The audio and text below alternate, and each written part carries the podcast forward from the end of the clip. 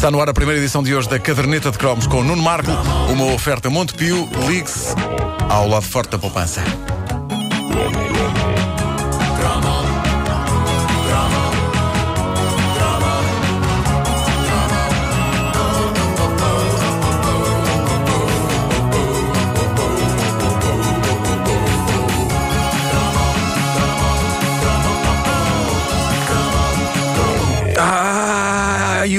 Cinema fora das grandes cidades. Os cineteatros onde os filmes chegavam ligeiramente mais tarde e cujas sessões eram acontecimentos dignos de levar roupa nova e tudo. Já aqui há tempos nós dissecámos um roupa nova que não a banda. não a Atenção. banda. Obrigado por, por elucidares. Eu achei que devia esclarecer isto. Dona- Se bem que que agora tenho o Dona na cabeça. Desses animais. Nha, nha, nha, nha, nha, Qual é que era a outra? Tan, tan, tan, bate, Bate- tan, tan, havia, bate havia uma que era uh, Volta para mim. Sim, oh, essa era Mas havia, gira. mas havia duas do rock santeiro. Só você me fascina. Que eu cantava só. Que eu cantava, Desejo. eu, cantava só Você faz faxina. Também, também,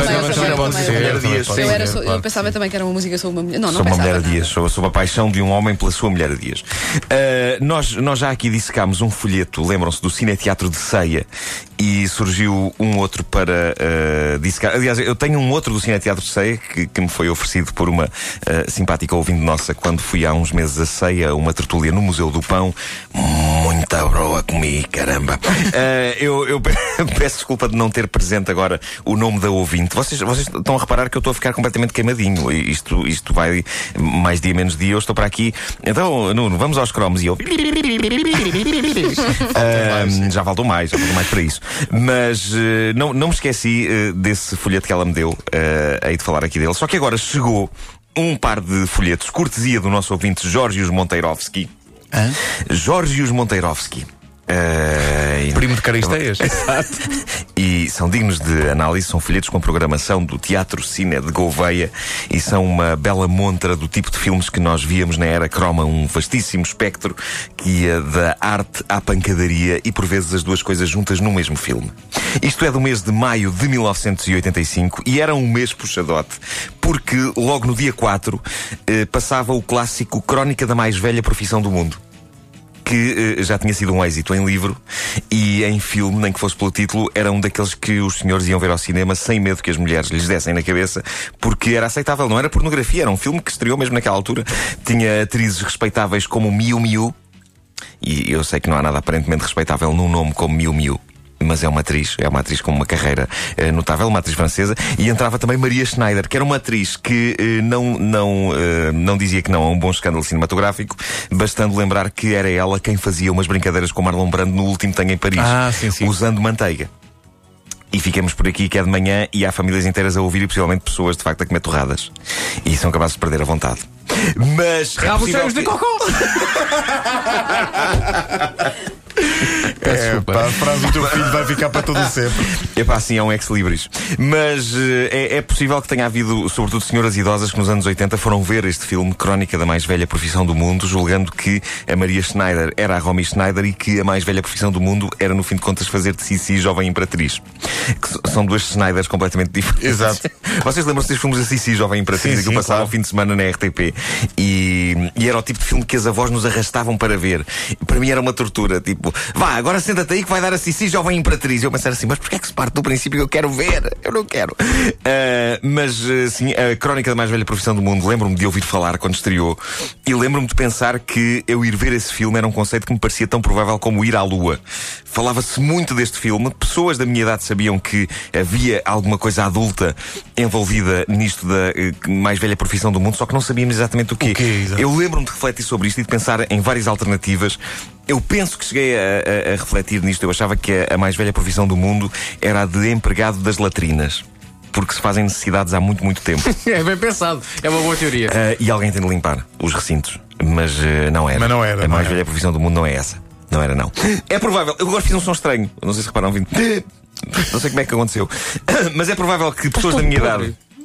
Diz. Estás todo podre. Eu estou todo podre, Estás acabado. Vocês, vocês não fazem ideia do que é que foi a minha manhã. Uh! Que isso agora? Vai um Ah, comboio. vai de comboio, vai de comboio hoje, é isso. É isso. contigo.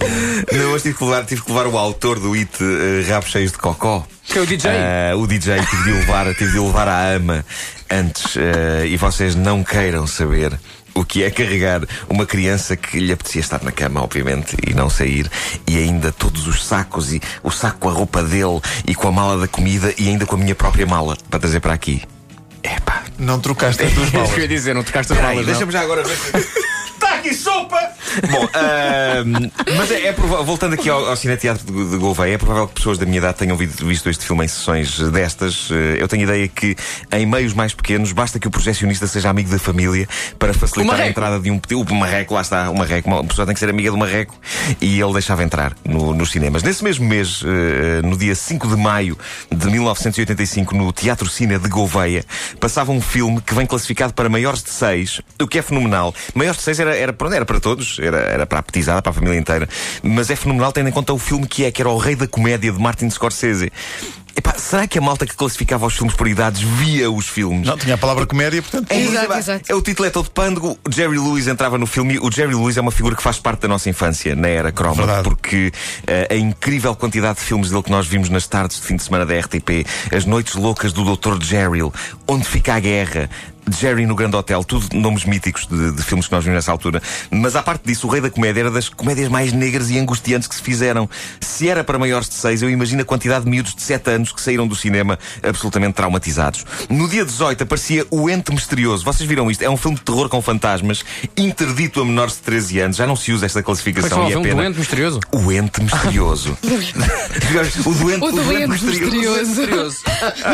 o que é que ele tem? O que é que ele tem? Ah, mas, mas mais incrível é, é a convicção com que o folheto do Teatro Cine de Gouveia resume este filme. Aquilo diz o ente misterioso, interdito a menores de 13 anos, e a seguir estão lá as palavras atenção, dois pontos, este caso é verdadeiro, ponto de exclamação.